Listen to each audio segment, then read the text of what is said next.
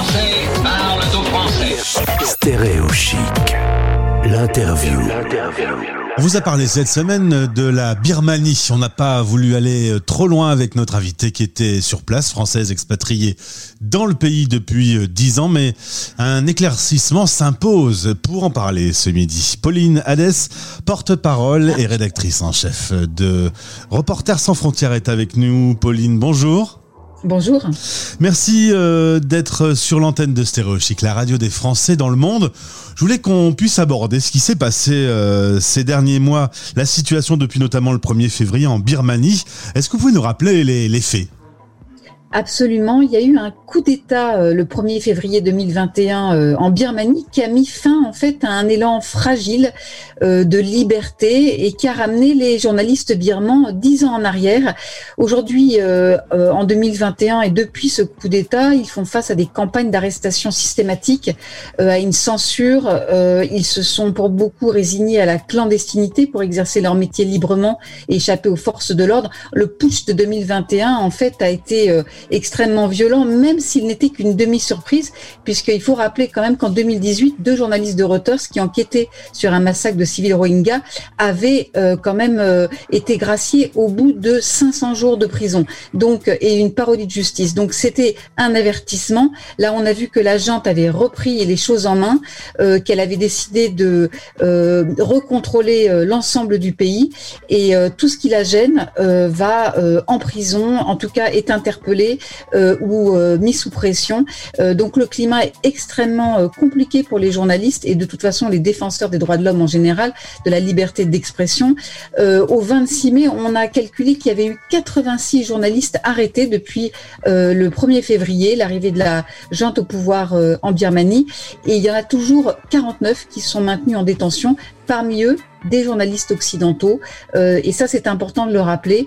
Euh, un journaliste américain euh, qui est Danny Fenster, qui est le quatrième journaliste étranger qui a été arrêté en début de semaine. Il y a eu un Polonais également, un Japonais, et il y a également un autre ressortissant américain qui est derrière les barreaux et dont on a peu de nouvelles. Donc c'est très inquiétant. Quand vous me disiez la dernière fois que la situation avait tendance à plutôt se dégrader dans le monde ces derniers mois, on a plein de faits qui sont dans l'actualité au quotidien on était ensemble il y a quelques jours pour parler du Mali, de Olivier euh, Dubois, qui est pris en otage au Mali. Et pour l'instant, euh, les négociations diplomatiques sont en cours. Absolument. En fait, ce journaliste donc a été euh, a disparu des radars au mois d'avril. En fait, il a expliqué dans une vidéo avoir été enlevé le 8 avril à Gao par le groupe de soutien à l'islam aux musulmans, le GHCM.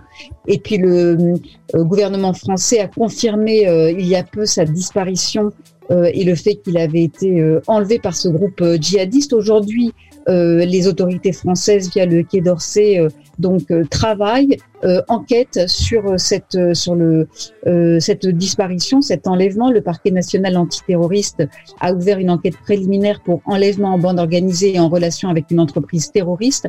Donc nous sommes en contact avec les proches de Olivier Dubois. Nous faisons le maximum en et nous bien sûr nous comptons avec les rédactions qu'il employait sur les autorités françaises pour faire le maximum pour obtenir euh, une libération euh, proche, nous espérons. En tout cas, euh, il est certain que le, les autorités françaises sont extrêmement mobilisées sur le cas de ce journaliste. Et enfin, le 23 mai dernier, un détournement incroyable d'un avion de ligne. Ça se passe en Biélorussie pour Roman Protasevich, journaliste ennemi d'État qui se fait arrêter et qui est aujourd'hui emprisonné. C'est quand même là rocambolesque de se mettre à arrêter des avions de ligne.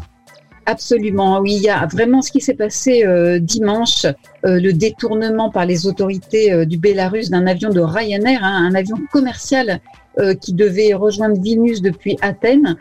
c'est totalement rocambolesque. On a dit que c'était digne d'une fiction, mais c'est vrai.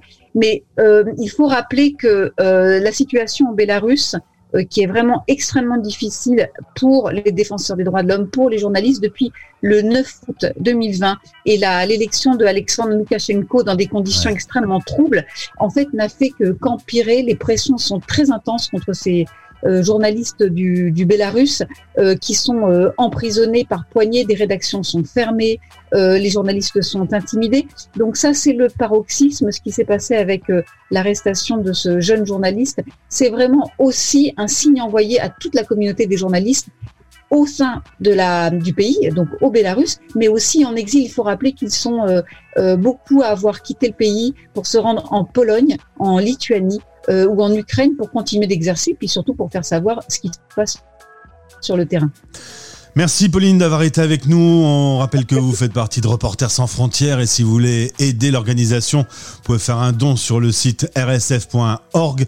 Il y a beaucoup de travail en ce moment et je pense que toutes les équipes sont mobilisées. Merci pour le boulot réalisé et à bientôt sur l'antenne de Stéréo Chic. Merci à vous. Stay tuned. Les Français parlent au français. Les Français parlent au français. En direct à midi, en rediff à minuit.